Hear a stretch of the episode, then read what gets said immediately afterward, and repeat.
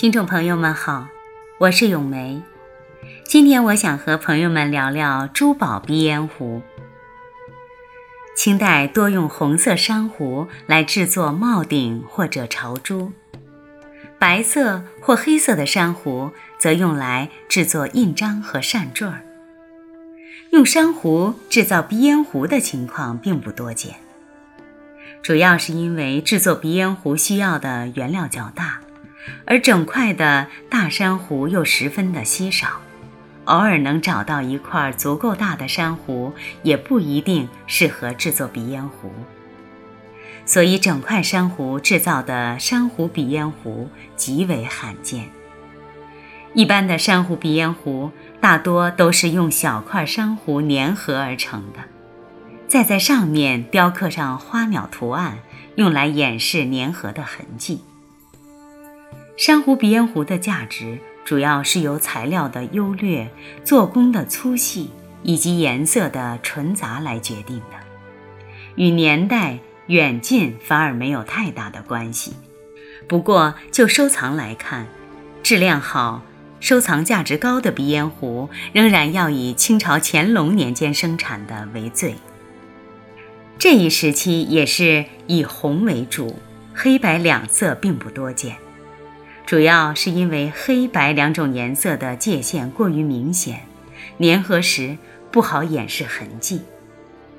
鼻烟壶的质料除了料和瓷质的之外，数量最多的就要算玛瑙了。玛瑙是石英类矿物，各种颜色兼备，经常是白、灰、赤等颜色相间而成的平行层。因为玛瑙。既适合制作鼻烟壶，它的颜色也十分的艳丽，更适合把玩。由于颜色丰富，所以在玛瑙上最适合雕镂各种图案。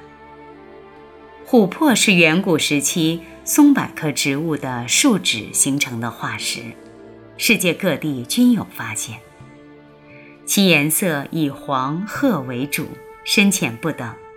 红色的琥珀称为血珀，颜色较淡的称为金珀、蜜蜡黄，而晶莹剔透的称之为蜡珀。还有一种中间包裹松根的，被称为雀脑。古人多用琥珀制作各种饰物，鼻烟壶开始盛行以后，就有人用琥珀来制造鼻烟壶了。但是。制造鼻烟壶的琥珀必须要大块，而且颜色要匀整。琥珀虽然比较常见，但符合这样要求的材料却并不多，所以琥珀鼻烟壶也受到了藏家们的青睐。翡翠质地比较坚硬，雕琢也极难。如果拿来做鼻烟壶，就只能装饰外观，壶中的空间则过于狭小。翡翠鼻烟壶的价格完全由质料的高低决定，和年代做工的关系不大。一般的壶只有片段加有翡翠，如果是纯翡翠，价格自然非常昂贵。可以说，翡翠鼻烟壶基本上就是纯翡翠，不会因为是鼻烟壶而产生价格的波动。水晶在古代多用来制造印章。佛像以及各类文玩，用来制作鼻烟壶，还是从清朝康熙、乾隆两朝才开始的。虽然各种颜色水晶鼻烟壶都有制作，但是最多的还是白水晶、发晶和棕晶三种材质。